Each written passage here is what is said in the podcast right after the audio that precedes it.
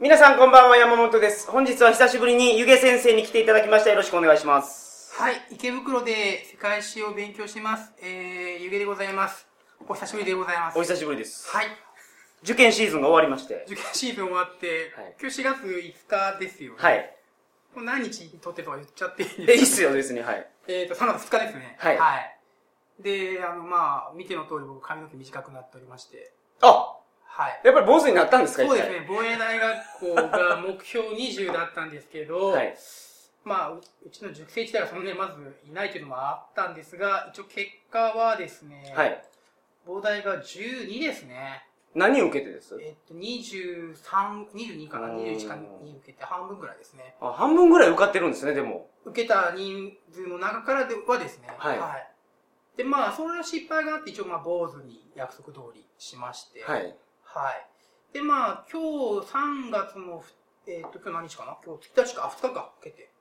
つい、まあ、1日の朝4時の状況だと、一応、早稲田は12、慶応10、上智7。まあ、国立はまだ出てないんですけど、まあ、かなり上出来かなと。はい。ああ、なるまあ、ほ膨大受けた、えー、会があったかなと。まはいあ、膨大の方には悪いんですけどね、膨大受ける気、膨大進学する気ないのに受けるので、申し訳ないというのはあるんですけどね。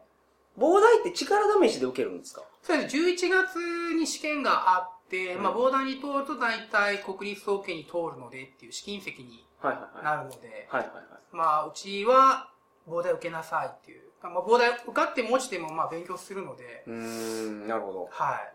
え、膨大の受験料ってかからないんでしたっけ今のところかかってないですね。あたそうなだ、んうですちかみたいなのがいっぱい出てきてるから、はい。もう受験料取ろうやとかいう話になってますし、もうだって力試しで、 ね、行く気ない人がガンガン受けてたら、そら、あの経費だけかかりますから。そうそうですはいもう池袋の自衛隊も勘弁してくれっていうふうに僕の方に。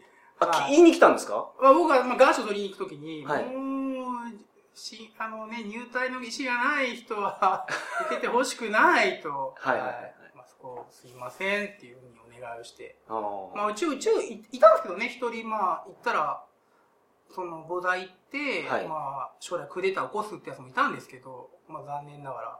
え、クーデター起こすってのは軍を掌握して、で、 その菩提入ってはいはいはい、自衛隊掌握してはい、クーデター起こすぞって。なるほど。うんあ、軍じゃないか、自衛隊でした。まあ、自衛隊ですすね。でもまあ、菩提一次試験に落ちてしまって、でもその、自衛隊のトップって総理大臣なんでしょ自衛隊の指揮官は、最高指揮官は総理大臣ですね。そうなんですよねはい。けど、その、ね、で、クーデターって起こせるんですかそれはだって実際に舞台を率いてる人間が、まあ例えば2月、まあね、昔昭和30何年だ ?6、7年ぐらいに、はい。えー、クーデターやりましたよね、226事件っていう。それは戦前でしょ、でも。戦前ですよね。戦後になって、あ、戦前の時からもう軍のトップは総理大臣やったんですかいや、戦前の時は天皇なんですよ。ですよね。軍隊は。だから、まああ事実そう上、か、そうか、そういうことか。な、野放しというか、はい。で総理大臣の下のポジションの人が、自衛隊の、自衛隊の中の事実上トップで、はい。その人が総理大臣の言うこと聞かんってなったら、まあ、えっ、と、どのランクですかね、まあ、昭和36年ですね、226事件。はい。こうまあ、その、例えば、この226事件だったら、はいその、青年将校、だから、注意とか大とか、まあ、なんすかね、まああ20代とか30代の連中が、、なるほど。実際自分の部隊を使って、首都、中枢部、国まあ、あの辺ですね、うん警視庁とか、その、まあ、霞が関とかね、全部占領してしまいましたよっていう。事実上、権力的なトップを取ってなくても、その、人の心さえ掌握しておけば、クーデターを起こせるってことですね。まあ、人の心っていうか、この場合は暴力で、えいやーってやってしまおうと思ったんですけどね。まあ、うん実際に、えー、首相官邸とか襲っちゃったりとかして、はい結構殺してますからね。なるほまあ、226で高橋コレキオとかど。うん。殺してますから。湯気塾には、それだけ志の高い人が、心が まあまあまあまあ、けど彼一時で落ちましたから、はい、結局は、クレえ、ボダ落ちたんですか、彼は。だからもうしただから落ちたらもうそこで話終わりで すよ。あ そうなんですね。はいああ、なるほど。通ってればまだですね。はいいまあ、今年もはい。素晴らしい成績を残 している湯気塾なんですが、そんな湯気先生が本日話してくれるはい歴史の話は何でしょうか、じゃあ、 じゃあ軍隊の話を。軍隊。はい。近代の軍隊の話を。はいそれ日本のっていう話じゃないってこまとあ、で日すね。本の話、じゃあ日本、まあ、日本の話もヨーロッパの話も一緒に、はあ、ははあははあ、わかりまし。い、やったていければなと。なんか今ね、自衛隊が、自衛隊じゃなくなるかもしれないって話がの言ってます憲ね。法を改正して、まあ、軍隊みたいな形にしようやないかっていう話もはいはいはい出てますから、はい。すごいタイムリーな話だと思います。あーまあちなみに僕はね、はいもう、その、どうなんですかね、あの、軍隊にするのはどうなのかなと思うんですけど ね。なんかそこは山本さんと意見が割れてますよね。はい、完全に割れてるキと思ャいタます。。ピラ輸出せみたいなこと言ってますからね僕はゆ武器輸出はするべきやと思ってますし、今みたいにその、なんですか、尖閣諸島の周りに中国の船がいろいろ来た時うに、ん攻撃できないっていうのはちょっと足かせがありますよね。ただまずに、けど尖閣って、日本領なのか、中国領なのかとかいう議論の前に、どちらのものでもないとかいうのはダメなんですかねもしくは両方のものとかだ。からまあ尖閣は一つの例ですよ。うんこの間、えーどこでしたっけイランイはランじゃないわ。あのー、マリの横の国で、日本人が殺されましたね。あー、アルジェリアですね、あ、そう、アルジェはリアいはいはがい すいません、出てきませんでした。あんな時でも、日本の自衛隊っていうのは、はい攻撃されても、攻撃されないと攻撃できないのかなはいいろいろな縛りがあるんですはいよは。日本人のサラリーマンとかが、そういうところに行ってる時にはい、その日本の国がねう、ん支援できる形っていうのは取ってほしいなっていうのが、あー、僕はもう、今から話すんですけど、全く逆ですね。あそうですかは。いじゃあ本編で、そ本の編辺での話をお聞きしますので、よろしくお願いしますお。願いします。それではトリカゴ放送始まります。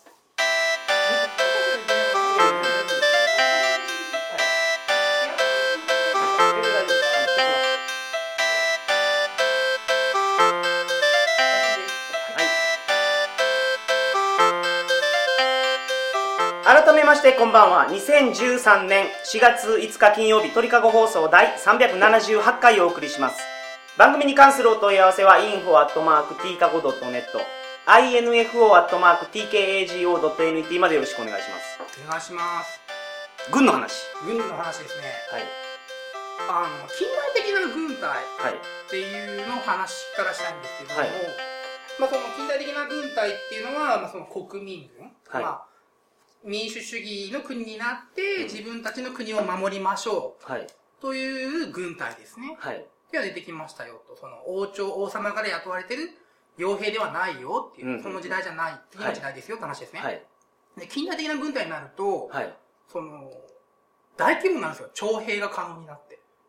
うんその、自そ分れは国の下にいるから徴兵ができるっていう話じゃないですか徴兵ができる理由は、はいその、徴兵って強制のイメージがあるかもしれませんけど、はいあれは間違いで、はいまあ、強制は強制なんですけど、こう背中を軽くポーンと押すような感じですね。うん自分たちの国を守りたいという意思があって、その意思を前提としてシステマチックに大規模に兵隊になってもらうよっていうのは徴兵ですね。でもその韓国人とか見てるともう全然そんな感じじゃないですけど、できることならばワールドカップでうん。ベスト4とかになって徴兵を免れたりとか、 まあの、怪我してるから徴兵に行きたくないとはいか、はいはいまあ、そういう人もいるかもしれませんけど、ほとんどそうなんじゃないですか、韓国人って。けど、仮の話、仮、まあ実際そうですけど、その、徴兵なんか嫌だと、はい。みんなが仮に思ってて、で、は王様とかが行けって言って、無理やり徴兵したとしてもうん、武器を渡すわけですよね。そしたらその銃口がこっち側に、王様側に向くことがあるわけじゃないですか。なるほど。はだいから、その、そのリスクはありますよもね。ちろんもちろん。だから、あの、武器を渡すってことですから、こう、無理強いは基本できないですよね。うん。うんはだからその徴兵ができるっていうのは国民国家になってるってことなんですよ。うん自分たちの国になってる。はいはい僕らの国だと。で、実際にまあその第一次世界大戦の時なんかは、はい。ロシアっていうのはロマノフ朝っていうのがあって、はい。あのーまあね、ロマノフ一族が贅沢してたんですけど、はい。ラそういス、うラスプーチン。そうそう、あの辺で。ですね。あの時に、その、徴兵したんですけど、結局銃口は、その、王様、皇帝側の方に向いちゃったっていう。あロマノフ王朝の方に。そうですそうですあーだから第一次世界大戦で、はいその王朝国家で全部なぎ倒されてしまうんですよ。あー、なるほどね。はい。その王朝国家って基本的に国民国家じゃないから、平民の国じゃないから、えー徴兵できないんですけど、無理強いに徴兵した結果、銃口は全部、王女王様側に向いて潰れてしまう。じゃあ完全にもう嫌われてたら、そうなってしまうってことですね。そうですね、そうですね。無理ですね。あーうん、なるほど。で、国民国家になると、その大規模な徴兵が可能になって、はい。で大規模な徴兵、大規模な軍隊になると。うん。例えば、その、絶対王政期の戦い方、戦いの時とかいうのは、はいまあ、普通満対万なんですよね。満対満って1人対1。まあ1対1。えっと、6万対8あ、万。そういうことですかごめんなさい。 あ、男と男とかね。いやいや、なんかいやらしいこと言ってんのかいな。やいやいやいやいやいやいやあ、1万対1万。はい、はい。はいまあ、6万対7万とはかい、そういうのなんですけど。で、まあ、国民軍になると、一気に桁が上がって、はい。その、もう、60万対70万とか。おーで、まあ、第一次世界大戦になると、もう何百万対何百万の、700万対800万とかそういう戦いになるわけですよ。今自衛隊って何人ぐらいいるんですか今の自衛隊は、えーっと、全部で24万か5万ですね、確か。おーなるほど。はい。現在は、えっと、まあ、ちっちゃいですよね。はい。でも今はあれでしょ人数じゃなくて、兵器の性能とかじゃないですか日本に関して言うと、その海軍、まあ、海洋国家ですから、はいまあ、全部海ですから、は基本その、まあ、空戦と海戦になるので、い。はい。兵器ですよね。これ陸戦になるとまた違ってきますよね。なるほど。陸続きのところは陸軍が重要やから。そうですね。もう歩兵の数が結構大きなファクタあーーを占める。なるほ。ど。だってアメリカなんて、はい。その、日本を打ち倒した5年後に朝鮮戦争ややってますけど、はい。あの、アメリカが北朝鮮と中国に勝てませんでしたからね、朝鮮戦争で。あーなんで勝てなかったんですかそれはもう中国側がどんどんどんどん兵隊を送ってきて、うん。そのまあ結構人の数とやる気が大きなファクターになるので、陸戦の場合は。だですよよね。でもアメリカって、日本には原爆思いっきり落としてるじゃないですか。はいはいはいはい。そういう手段を取らなかったんですかあ、それはですね、落とせなかったんですよ。なんでかというと、はい。朝鮮戦争が50年の6月25日に起きてるんですね。はい。で、朝鮮戦争の前年に49年の秋かな ?49 年に、まあちょっと秋かどうか忘れましたけど、49年に原爆で作ってるんですよ、ソ連が。おーだからアメリカが使えば、なるほどねうちもやられる可能性があるということで、なるほど。だからその、あ、だから本当にその抑止力になったんや。そうです、そうです。原爆を持つことが。そうです。ああ、だからなるほどね。あー核抑止力っていうのは、僕、はい核、ね、僕、広島にもししばらく一時期住んでましたし、子供の頃、まあ、悲惨だと思いますけど、はい。歴史の先生をやってきて抑止力っていうのはありますね。あーだってそれがなかったうら、ん、朝落としてそうですもんね。実際に、その、原爆投下の案はあったんですけど、やっぱソ連側が持ってるっていうのが大きくて、使われなかったんですね。ああ、なるほど。はい。あーあ話元に戻して、はいはいはい。で、その軍隊の規模がすごくでかくなりますよ、うんうんで、でかくなるとですね、えー、戦場で戦争をしなくなるんですよ。変な表現使うんですけど。会議室で戦争するようになるんですよ。その人数が増えるだ人数が増えるから、その大規模になって、各地域に大きな軍隊を展開するわけですよね。はい。あ各地域から、その軍隊からレポートが上がってきて、はい。命令書を出してってはいいうことで、会議室の中で戦争するようになると。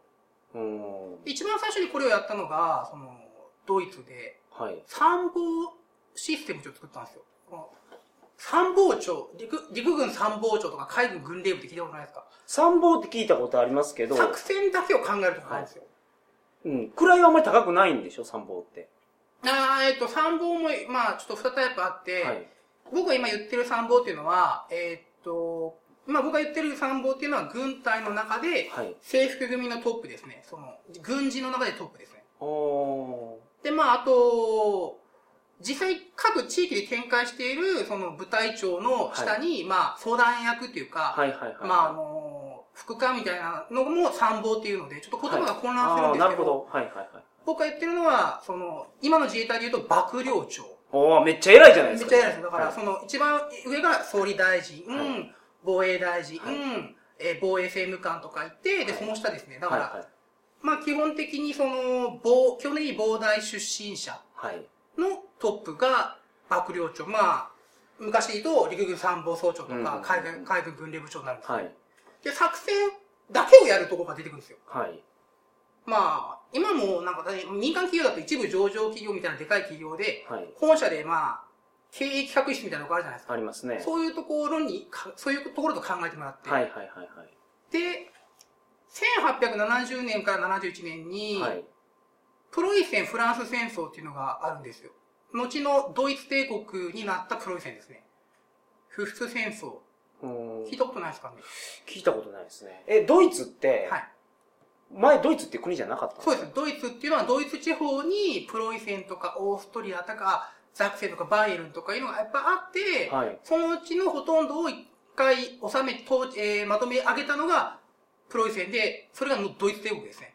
おー、なるほで、このプロイセンが、えーフランスと戦争した時に、まあ本当にこう分かりやすいんですけど、プロイセンはもう会議室で戦争やったわけですよ。は綺い麗にこう参謀システムを作って。ど。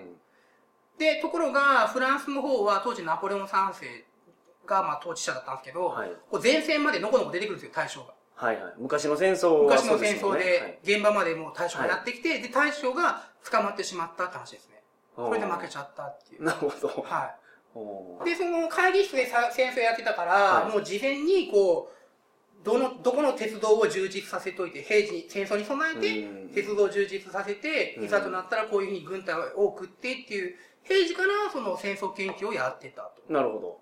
まあ、すべての情報を統括して判断した方が、はいいに決まってますわそうね。です、そうです。それはもうすごく大規模になってるので、そうじゃないとやっていけないみたいな。それは、軍が大規模になったからなんですかそうですねれとも通信手段が発達したからじゃないあですもちろん、もちろん、通信手段の発達っていうのもありますよ。かはい。もちろん。あと、軍隊がその迅速に移動できるようになったんで、あ迅あ速な決断も要求なさるれほるど。し、もはいはいはい。ちろん、もちろんそういうのもあるんですけど、やっぱり規模が大きいから、とてもこう、こうまあ、オーナー社長だけではとても全然判断できないとはいういかはいはい。情報をちゃんと集めて、情報をちゃんと判断できる、まあ、スタッフというか部署が必要だよねなるほってどいうのでできたんですね。はいはいはい。うんまあ、大きい、会社が大きくなるとね、社長が今まで判断してたのが、経営企画室で結構いろいろ考えるようになりますよみたいな、そうですねの。と同じ感じかなと思,、はいはい思ってもらおうと。最終的な承認は、その辺に持っていくにしても、作戦のその、ところは、はいはい。そこで全部考えついて、はいはいはい。考えていくってことですせいねや、。そうですね。で、その、で、ドイツすごい、まあ、プロイセン勝って、ドイツ帝国になるんですけど、ドイツすごいって話になって、はい。で、このドイツのシステムっていうのは各国真似るんですよ。ほうで、まあ、日本も真似るんですね、ドイツも。はいはいはい。で、ドイツっていうのはすごい作戦重視なんですよ。うーん。特になんでかというと、その、西の方にフランスがあって、東の方にロシア、ソ連が、後ソ連があって、はい。挟まれてるんですよね、二つ。うん。大きい国。だから、軍隊を高速で移動して、まず片方を叩いてう、んその後も片方を潰すっていううんことで、なるほすごく作戦が重視されるとど。。はい。で、日本もそのドイツに並んで、えー日本はまあ、ロシアという敵が、強敵がおると。はい。また、後にアメリカという強敵が出てくると。はい。で、まあ、そのために作戦が重要だということで、ドイツを真似をすると。はい。で、まあ、そういうこともあって、実際に日清日露で日本勝つんですよね。はい。で、まあ、軍隊のこう発言権っていうのが大きくなっていくと。ここまでなんか質問ないですかいや、大丈夫です。大丈夫ですはい日本でなんか作戦とか立てるの得意そうですもんね。なあけど、ドイツも日本も作戦バカですよね。本当に。いや、本当にもう、今から話すんですけど。はい。なんか、スペインとか作戦立てるの苦手そうじゃないですか。うーん、まあ、どの時代かによるかもしれませんけど、うーん、基本的にラテン系って考えられませんからね、物事。うん。うんなんか、楽しきゃいいじゃん、みたいな。それで終わってしまいますよ ね。まあ、スペインっていうのは100年経っても羊飼いの国のままの国なので。ほんで、で、ドイツがすごく作戦をすごく、まあ、重視して、そはのい軍隊の発言力が強くなって、はい。で第一次世界大戦を迎えたんですよ。はいはいはい。で、第一次世界大戦でドイツは、シュリフェンプランっていうのを考えるんですね。シュリフェンっていう参謀総長が考えた作戦で、はい。まず全力でフランス叩いて、その後反転してロシア叩くっていう二正面うんを。やるために短期決戦をやろうと。はい。で、ここですごいのが、ドイツは、そのフランスを叩くために、はい。フランスとドイツの国境線には強力なフランスの防衛ラインがあるんですよ。はい。そのまあ、普通はあ陣地るがああるでしりまょすうね。ね。だから、これを回避するために、はい。ドイツは、ベルギー経由でフランスに入ったんですよ。ベルー。ギーは衛星中立国だったんですよ。全く関係なかったのに、ドイツはフランスへの通り道としてベルギーを蹂躙したわけですね。ドイツとベルギーって陸続きでしたか陸続きですね。オランダの下にベルギーがあってオランダベルギーありますねその下がルクセンブルクでフランスフかランスですね。ははいいはい、で、ベルギー経由でフランスに入っていくんですね。ああなるほどあそういうことかだからドイツとフランスは陸続きですけどものすごい壁があるとそうです。要塞があるのはいはいはいで、それを迂回して、衛星中立国ベルギーを侵犯すると。でそんなんてベルギーって中立国やのに入れてくれたんですいや、もうだから戦争になりますよ、ベルギーって。あそういうことか、はいベルギーとも戦争になるけどベルギーちっちゃいし、みたいな。はいはい全然問題なかったんですねそれはドイツ側、いや、そこは問題があったわけですよ。なんでかというと、はいまず、それでイギリスが参戦してくるんですよね。えその、衛星中立国ベルギーを侵犯するなんて、けしからん。審判っていうのはあ、侵略侵のあことの、ですか犯す、えっと、犯す犯すですね。侵入の侵に、えっと、犯罪の犯ですね。ああ審判ははいいはいその衛星中立国なのに、はいベルギー侵犯して、ひどいじゃないか、ドイツっていうのと、あと、ベルギーとイギリスって、ドーバー海峡だけ隔ドーバー海峡しかなくて、はいドーバー海峡高さが20キロじゃないですか。はい、泳いだりしてますもんね。うちはなんちゃのう ちそのうそうそうそうそう、はいはい。で、イギリスの都って南東にあるじゃないですか、ロンドンが。はい。ってことは、まあ、目と鼻の先にドイツ軍が大規模に展開してるわけですよ。ああ。それはイギリスとして面白くないですよね。そうですね、ビッ怖いですよね。だから東京から見ると、まあ、横浜のちょい先ぐらいに大規模な軍隊を展開してるので、ういんなるほつどこっち側に来るかわからはないい。はい。ということで、イギリスが参戦してくるんですよ。それで。あだあ。だかからその、確からに。ドイツとしてはは、いもともと国境を隔ててるフランスは、ものすごい警備が厳しいから、はいはいはい。それやったら、ベルギーみたいな小国やったら、はいはいはい蹴散らしながら行ったら、はいフランスに楽に入れるわとそう思そうったら、はイギリスが出てい。きそたとうです。だから、軍、軍事バカだから、目の前の軍事目標をクリアすることしかないんですはよ。あはあそういう対極的な政治的な観点っていうのは、うん全然予想できてなかった。はイギリスの参戦予想してないんですよね、うんドイツ軍部は。だからまあそれけど、アホですね、ほんまに。青ですよ、だから、けど、それってなんか、思いつきそうなもんですけど。いや、けど思いつかないんですよ。なんでかというと、本当に作戦バカだからっていう。うん。あの、ドイツの軍人さんってどれぐらい作戦バカかっていうと、はいその、陸軍幼年学校って言って、もうはい中学校とか、下手すると小学校かなあ、幼年って幼少そのうですね年齢の年。ははい。中学校からもうずーっと軍事教育を受けてるんですよ。はい。で、その、それ、幼年学校行って、中学校、高校、幼年学校かなはい。で、まあ、まあ、高校大学ぐらいで士官学校行ってって、ずはいーっとその、軍事教育だけしか受けてないんですよ。それってどういう人が行くんですかえー、ドイツの地主の子供ですね。ああ、やっぱりそういう貴族みたいなそうですね。人がそういうとじこゃあろ伝に統的に陸軍みたいな。行くんですね。。ああ、なるほど。はい。で、まあ、それでイギリスの参戦を誘ってしまったと。はいで、イギリスが出てくるとまた困ったことに、うんイギリスは海軍力があるわけですよね。はいはい。で、ドイツは、その、海上封鎖をされてしまうわけですよ。その、イギリス海軍に、はいその、海、ドイツと海外の植民地の関係をと、あのーまあ、止められてしまうう。んその、イギリス海軍が貿易を邪魔するわけですね。ドイツって植民地持ってたんです。追ってましたたね、第一次世界大戦前は。どこに持ってたんですかえっ、と、アフリカの、アフリカに持ってたんですはいはいドイツが。そうですね。あと、日本の、あのーサイパン島とか、はい。あの、パロとかはあれ、もともとドイツの植民地です。え日本が一次大戦で奪ったんですよ。あ、そうなんですか、はいドイツってなんかヨーロッパのあたりでごちゃごちゃやってるイメージしかなかったです けど。いやいやいや、ちょっとすみません、資料集出すの忘れてましたね。全然奪ってますよ。あ、全然持ってフンまボすルト専用って書いてますけど。まあこれフンボルトやばい。まあまあ、ちょっとあの、ドイツの偉い言語学者の名前をもらってるだけで。ドイツが一次大戦で失った植民地はページ数が230、241ですね。241ページのマップ8。あ、これ新版ですね。浜島の資料集。い。新版になりました。マップ8に、えっと、日本の下にマリアナ・マーシャル・カロリンってありますよね。ここはもともとドイツ領の241のマップ8ですね。マップ8。はいはいはい。マリアナ諸島、マーシャル諸島、カロリン諸島はもともとドイツ領ですね。へマリアナ諸島で2番目にでかい島がサイパン島ですね。サイパン島はだから、一位大戦で日本が奪ったものですね。日本とドイツって同盟組んでたのは第二次世界第大二次世戦界大で戦ですすかね。一位大戦では敵ですね。うーんだから中国なんかにもドイツ権益持ってて、はいそ。のチンタを、うん。あチンタオビールはドイツのそうです、そうです、ドイツのビールですもんね。そうチンタオってなんかドイツの街並みって言いますもん。そうです、そうです。で、まあ日本がチンタを攻略したときに、まあ、そのドイツの捕虜を連れてきたんですけど、はいその一人がカール・ユーハイムですね。あのバームクーヘンの会社。ユーハイム。はいこはいのまま日本に居つ いて、バームクーヘン作ったっていう。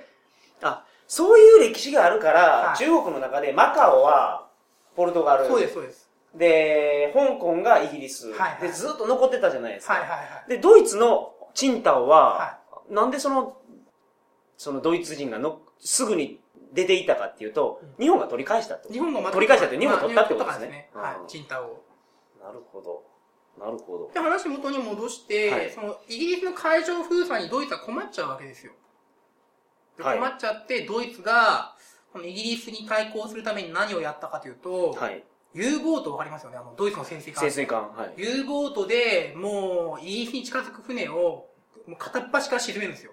無制限潜水艦作戦って言って。え、それもう、近づけば、近づけばもう沈めどる。この国の船とか関係ないで関すね。係ない。うんで、まあ、これだったら、イギリスの海上封鎖に対抗できるっていうふうには、いドイツの軍人は考えたわけですよ。はい。あっちが、その、強力な海上封鎖だったら、こっちも得意の U ボートで、と。はいはいはい。と思ったら、今度は貿易を邪魔されたアメリカが参戦しますよ。ああそこまで読んでないんですよ、その対極的な。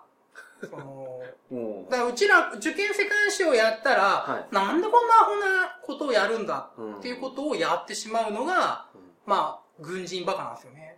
うん。なるほど。で、そのドイツの軍事システム、軍事教育システムを導入してる日本は、どうなったかというと、はいうんほとんど同じようなことやってしまうんですよ。その中国にどんどん進出しちゃうんですよね、軍部が勝手に。はい。満州事変とか日中戦争、現場が勝手に、はい。えー、あっちが撃ってきたから反撃したんだって言って、うんどんどん戦線を拡大していって、はい。で、結局どうなったかというと、アメリカと戦争になるわけですよねう。ん。アメリカ、中国にやってたので。うん。だから、その、目の前のその、敵をやっつけるっていうことの教育しか受けてないので、専門教育しか受けてないので、大きい、まあ、教養というか、見聞がないので、はいはいそういった反、そういった連中が大きな政治的判断を行っうて、んグローバルな判断ができなかったってそうでこすとね。ですね。すみません、ちょっと質問あるんですけど。はいは。アメリカって遅かれ早かれ日本を狙ってたんじゃないいででよすかく言いますね。だからひたすら西に進んでいきますよね。西に来たら、はい中国に行く前に絶対日本に当たるじゃないですか。はいだはい。からあこを抑えときたかったんでしょう、アメリカは。っていういう人もいますね。実際に、はいそのアメリカがハワイを滅ぼすんですよ。カメハメハ包丁を。うんカメハメハ王朝は、はい日本に使いを出して明治天皇に会いに来て、あの、に今潰されそうだったアメリカに、うんカメハメハ王朝は。はい次絶対日本だから、今同盟組んで戦おうって提案してるんですよ。おー筋肉マンと同盟組んでましたけどね。えカメハメハ大王からなんか88の技かなんか習ってましたけど。あ、覚えてないですね。あの、えー、まあジェロニモぐらいしかわかんないですけど。ジェロニモだったらですよ、そのアメリカの西の方のインディアンで、そうですね。はい。アパッチ族の、はいアパッチの焚き火の。はい。で、結局アメリカどんどんインディアン殺して、はい。どんどんどんどん西に行って、ハワイ取って、フィリピン取って、で、1899年にモンゴ解放宣言って言って、はい中国の権益はあのみんなで分かち合おうよって言ってるんですよ。うん。で、その権益を犯そうとした、中国を独り占めしようとしたロシア。はい。これに、ににロシアが南下してくるんですよね、中国とに。はい。そしたら、日本頑張れって言って、日本を応援するんですよ、日露戦争で。うん。そら、ほな日本が中国を独り占めにしようと思ったら、日本と戦争になる。うん。なるほど。これが、まあ、太平洋戦争。はいはいはい。だから、その、まあ、遅かれ早かれアメリカとはやらざるを得ない、うんアジア太平洋の覇権をめぐって、っていうのは言われてますよね。だから日本が、例えば満州を取って、とかせずにですよね。はいはい。こじんまりやってても、はアメリカは来てた。い。って言う人はいますよね。ううーん。僕はまあ、こじんまりやって、はいまあ、なんとか外交をうまくやって、交渉してっていうのができないのかな、でき、できるんじゃないかなっていう考えを持ってますけど、持ってますけど、僕は。歴史を紐解くと、あの、アジアっていうのは裕福やったから、戦争とかあんまりなかったわけですそうです、そうです。だからもうみんな幸せにそうです。やってたそうです。んですよね。で、ヨーロッパはすごい貧しい。で、貧しいがゆえに、まあ、殺し合うと。はいはい食い物なんか。はいで、戦争技術がたける。はい。で、かつ、まあ、あと宗教改革とも絡んで、はいお金を貯め込むっていうことを、になって、貯め込んだお金で、高い武器を作れるようになると、はい産業革命で、はで、世界制覇に乗り出していくんですね、ヨーロッパは。で、それで、アジアに来て、やってたわけですから、結局、それと同じやと思うんですよ。日本が、まあ、鎖国とまでは言わないにしても、こじんまりとやってても、やっぱそのアングロサクソンはですね、まあまあまあ、 イライラしてるから、あれ。いやまあそういう歴史観はありますよね、はい確かに。アングロ、まあ、ヨーロッパ系が拡大していく、ヨーロッパが拡大していくから、アジアだけやったらずっと平和やったんじゃないかなと思うんですけどね。そうですね、だって、例えば、アジアだったら仏教じゃないですか。はい仏教とかはね、不殺生ですしね。ああ、そうですね。それに対してヨーロッパの連中っていうのは、例えばね、えー神がアダム作った時に、アダムに、この地上の生き物を支配していいと。で、ヨーロッパの連中っていうのはもうやたらに動物を殺しますよね。はい。まあだから血を見ることにた慣れてますよねすごくうん。だから、インディアン見た時に、人間じゃないと思ったんでしょ肌の色が違うからっていう理由で。あもう全然違うと思いますね、考え方が。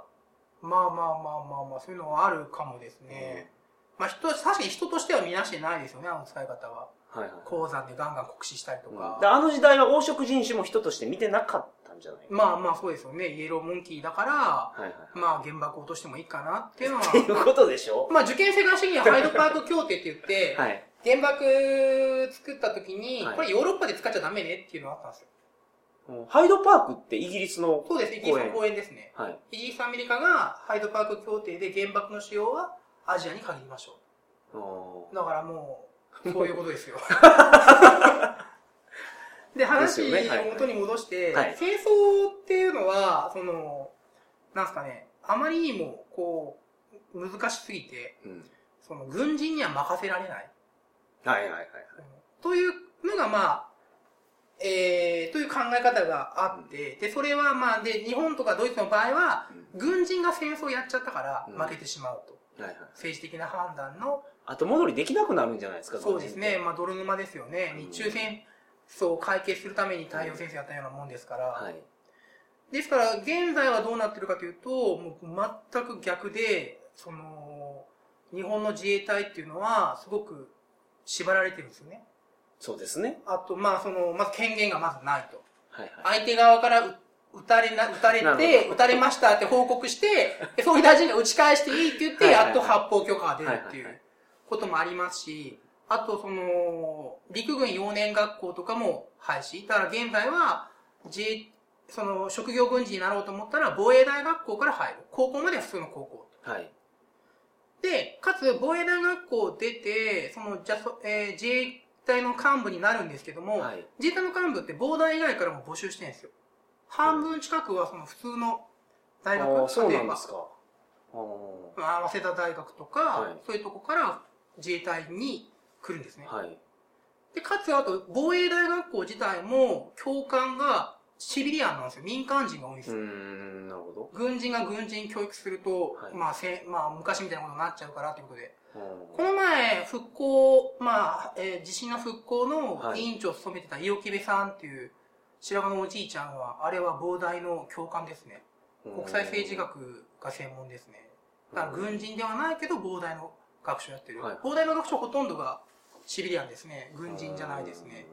ということで、現在はその昔と全く真逆のシステムを取ってるっていう。だから僕が一番初めに言った、その自衛隊じゃなくて軍隊という形にして、今よりも権限を与えてしまうと、暴走していってしまって日本が滅びるっていう。昔みたいなことは起きかねないよっていうのは、僕は思いますね。それでも与えすぎなければいいんじゃないですか。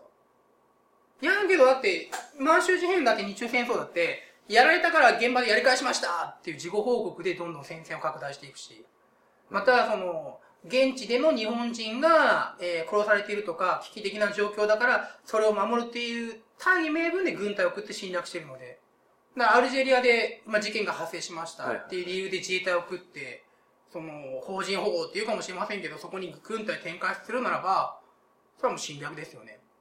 そもそも、そもそもなんで日本人がやられたかを考えないといけないじゃないですか。そのテロと戦うんじゃなくて、なんでテロをや、テロを起こそうと思うのかっていう、そこら辺の解決を平和的に経済的にやるべきであって、その暴力に対して暴力を使うってなると、もう連鎖的になっちゃうので、僕は山本さんとは反対の意見ですね。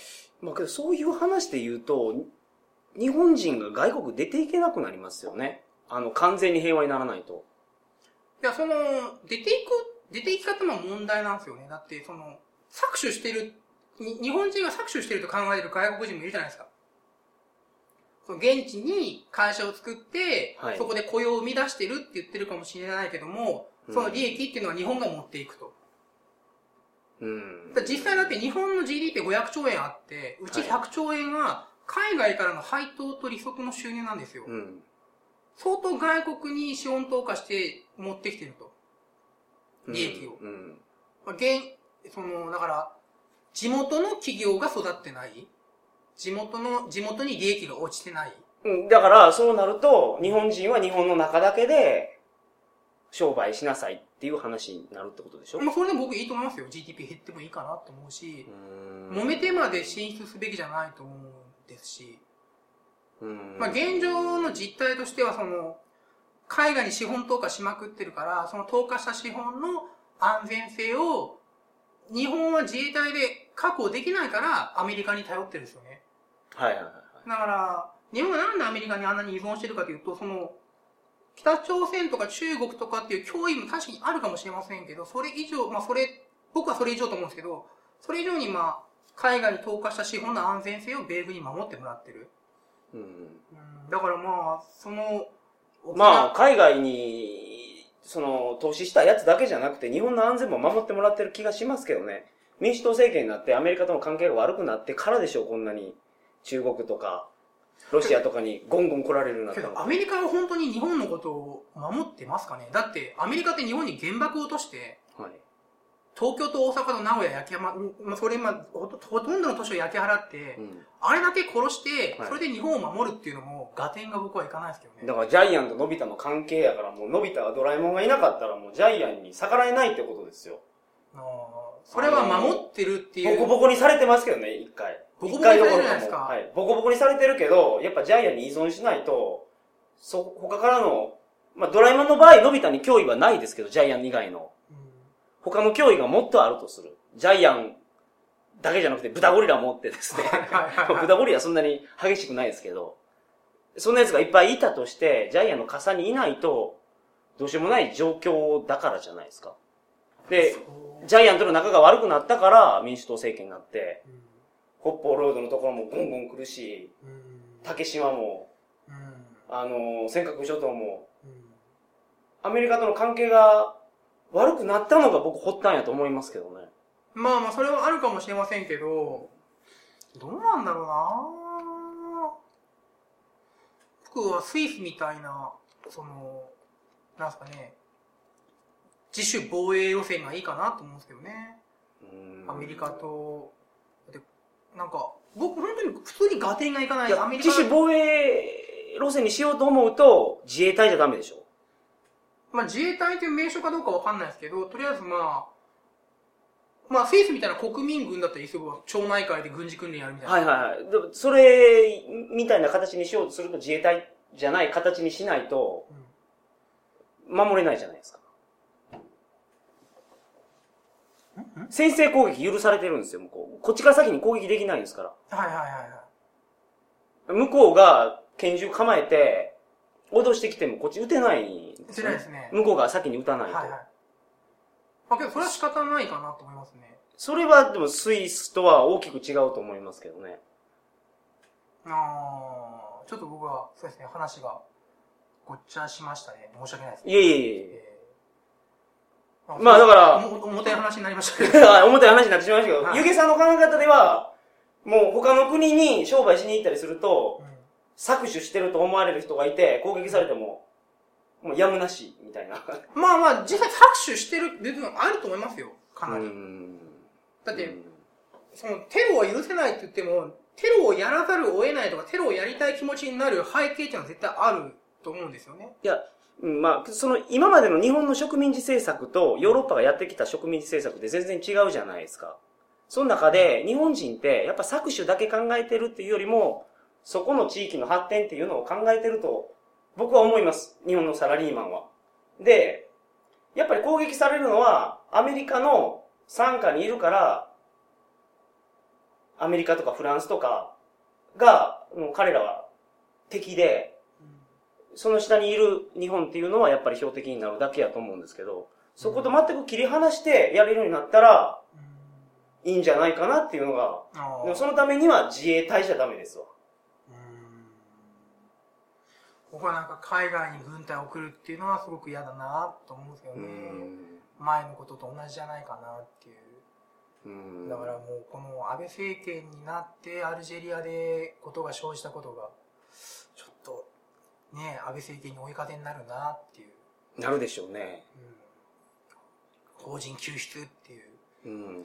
けど今まで軍隊送ってきた時って日本全部法人救出って軍隊送ってきましたからねまあ僕、だって仕事で海外行くんですよ。はいはいはいその時あったら、やっぱり日本の国に守ってもらいたいですもそれはなんかみんな言いますよねやっぱり海外に行った人は日の丸を見ると涙が出るとかその、ん。パスポートのありがたみが。がわかるとか、パスポートはい1枚目にね、日本国政府はこの、この人物を日本国民として認めて、かつ日本国として、きあの、帰国に対して、生命とこいつの財産を守ることをお願いしますねはいはっていいはいはう、あの文言がこう、すごくありがたみを感じるらしいですね。い。日本のけど外部に行ってる大使館で何もしないですけ どね。アメリカと比べると、アメリカとか大使館に駆け込んでいったら、ほんまに対応が早いらしいですけど。ああ。うん。すいません、なんか重たい話いやいやいや、もうものすごい重たい話になってる。 まあこれ、ゆげさんと僕の考え方がもう、正反対やから。まあけどいいんじゃないですか、そっちの方が議論にはないっはいてはいはい。ただちょっと僕の議論がちょっと、えーっと、ちょっと乱暴でしたね。申し訳ないいえいえいえ。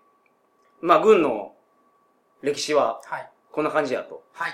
うーんまあ、ほんまのこと言ったら、軍隊とかなくて、みんな仲良しが一番いいですけどね。その、軍事と警察にかけるコストっていうのを、うんその、他の方に回せば多分必要なくなると思うんですよね。あのー戦争とか犯罪が。ううん。いや、ゆげさんが言ってた、みんなが幸せになったら犯罪減るよっていう考え方は、僕間違ってないと思います。うんそれが追求できる世の中じゃないですもんね、でも。うんそうですねう。んけどまあ、うん。 5000年後とかにそんなになってるかもしれないですけど。いやー、僕もっと早いと思いますよ。まあ、どうあですかと、20年後とか。そんなにいや、だっても う、に、人類の生産力はい。がすごく今高度化してるから。で、かつもうこれ以上物を欲しがらないようになってるじゃないですか。それこそ先進国の考え方ですよ。だっいやてそ、うですけど、人口っていうのは世界中で増え続けててですね、食糧危機っていうのは必ず起こるって言われてるんですよい。や、もちろんそうなんですけど、そなたも取り合いでしょ。腹減ったらそら、取り合いしますよ。そうなんですけど、そこら辺の遅れた国も、まあ、先進国並みになると、人口増加も止まるし、うんうん。だから、なるべく早く先進国化してあげないとっていう。ううんん。まあ、このままだとあれですよね、本当食料が不足する。まあ、このまま食料が不足するっていうのは、いやけど今の論法ダメかな。なんでかというと、なんで今食料が不足してるかというと、はい先進国が増えてるから食料不足してるんですよね。肉食だから。おーその、え、今のに地球上にある田んぼとか畑ではいどれぐらいの人口養えると思います、地球上にある全部の。全部で。田畑で。どれぐらいの人口を養えるのか。今ね、 30億人ぐらい。いや、 ちょっと待ってください。今人口70億ですから。でも食べれてない人結構いるでしょ まあまあ、えっと、養えるのは、えっと、150億って言われてますね。まあ全然いけるじゃないですか。ただし、はいその、山本さん今日何食べました食事。今日は佐野ラーメンをあーいただきましたけど。ラーメン。ラーメン、他は何か食べましたあ僕おにぎりも食べましたね。あー。なかなかちょっと話がうまく、まあ肉食っとかないかな。ああ、そうですか。チャーシュー入ってるじゃん、チャーシ入っュてー。ました。も うわかりますよね。はいだから、この、鶏を1キロ育てようと思ったら、えーうん穀物が、まあ2キロ、3キロ。なるほど豚だとはいはい。 4キロ、5キロ。はいはい牛だと10キロの穀物がいるよと。だからみんなが、まあ、トウモロコシとか、小麦だけ食えば、その、もっと人口養えるけども、我々が肉を食べちゃうから、うんまあ、畑が足りない、水が足りないっていう話になってるっていう。なるほど。だから、まあ、さっきの僕の先進国にすればっていう論法はちょっと今のだとおかしいですよね。ううん先進国にしていくとみんな肉食うから。ん。みんな肉食うから、うん田畑足りねえじゃんっていう。うんうんみんなの体に葉緑素を移植してです ね、光合成できるようにする。でもそれよく言われてますよね。光合成の仕組みを解明したら、ノーベル賞もんだって言われてます、あれできないらしいですね、まだ。できないらしいですね。けど今、その、食料プラント、あのー食料工場が、はいはい。野菜工場とかできてるじゃないですか。はいはい。あんなものがもうちょっとコストが低くうんなれなるば、ほどまた違ってくるかなうんっていう。あと、超電導。その、超電導で発電すると砂漠。あ、砂漠で発電したものを、まあ、砂漠で発電したものを、電気を海岸まで持ってきて、はい。で、海岸で、その電力で、海水を真水にして、うんうんまた砂漠に運んで、こいつを水に巻いてはい、緑化してとか、おーだから、ね、発電とか蓄電とか送電の仕組みがもうもうちょっとね、良くなれば、あーかなテり。クノロジーが今よりも発達したら、ゆげさんの言うような世の中来るかもしれないですね。そうですね。まあ、来てほしいなと思ってるんですけどね。今だから、なんか、オイルの取り合いとかしてるからこんなことになってるんでしょそうです、そうです。あれ意味なくなったらいいんですもんね。そうですね、だから。太陽からエネルギーバンバン来てるんですから、あはいれをものすごいいい循環効率そう、ですね効率でエネルギーに、僕らが使えるエネルギーに変換できたらう、んまあけどあの人減りますわ。難しいですよね。だって、その、高速増殖量文殊っていうのもそういう発想でしょ。一回回し始めたら、うんもうあとは永遠に回りますよ。ほぼ永遠に回りますよ。結局、まあ、うまくいってないんですからね。はいはいやっぱ永久期間っていうのはなかなか難しいっていう。 永久期間じゃないじゃないですか。エネ太陽からのエネルギーを使うんですから。ああ、まあけど事実上永久期間じゃないですか。太陽なんて寿命があと何十億ってあるんですから。ああ、そうなんですけど、いや、そういうことなんですか永久期間じゃないああ永久期間ってあの、そうですね。なんかひたすら回り続けるやつですねはい、ゼロから始めてみたいな。ここだけで集結させるわけでしょでも、地球の外からエネルギーをガンガンガンガン送り込んでくれてる太陽っていうのがあるんですから。はいはいはい。あれをうまく利用して、なんかみんなが幸せになるような発明をうん誰かがしてくれれば。そうですね。まあ、どうですかね、技術っていうのも、ね、いいんですか、なんか難しい話ばっかりしてるんですけど、いいんですかね、なんか。いや、もうそろそろ時間時間ですはか いね。。技術っていうのは難しいなと思って、その、産業革命が起きて、その、たくさんね、物が生産できるようになったり、鉄道ですごく運べるようになったりして、みんなハッピーになったかというと、それで戦争やってしまいましたからね。ああ、だからそれを平和利用に使わんといかんっすわね。それがだからものすごい力を持ってしまった人がですよね。なんか悪の秘密結社とか作 って。その話好きですよね、やっぱり見つけしちゃ うまあ話ちょっと、まあ、はいどうなんですかね、僕、まあ、最初のじゅ、今日の話だと、最初の方は、もう軍人専門バカ。はい相方から言うと理系専門バカだから、結局文系がまとめないとダメだよってはい。言ったけど、けど、結局理系がいいものを作っても、その、文系がダメにするケースもあるから、どうなんですかね。なんかすいません、取り留めもない話。いえいえいえ。まあ人間は横深いということで。まあ、ちょっとそういうことにしま しょう。あ本日もどうもありりががととううごござざいいまましし。たたす。いませんでした。いえいえなんかごちゃごちゃでした。それでは皆さんおやすみなさいまごめんせな。さい。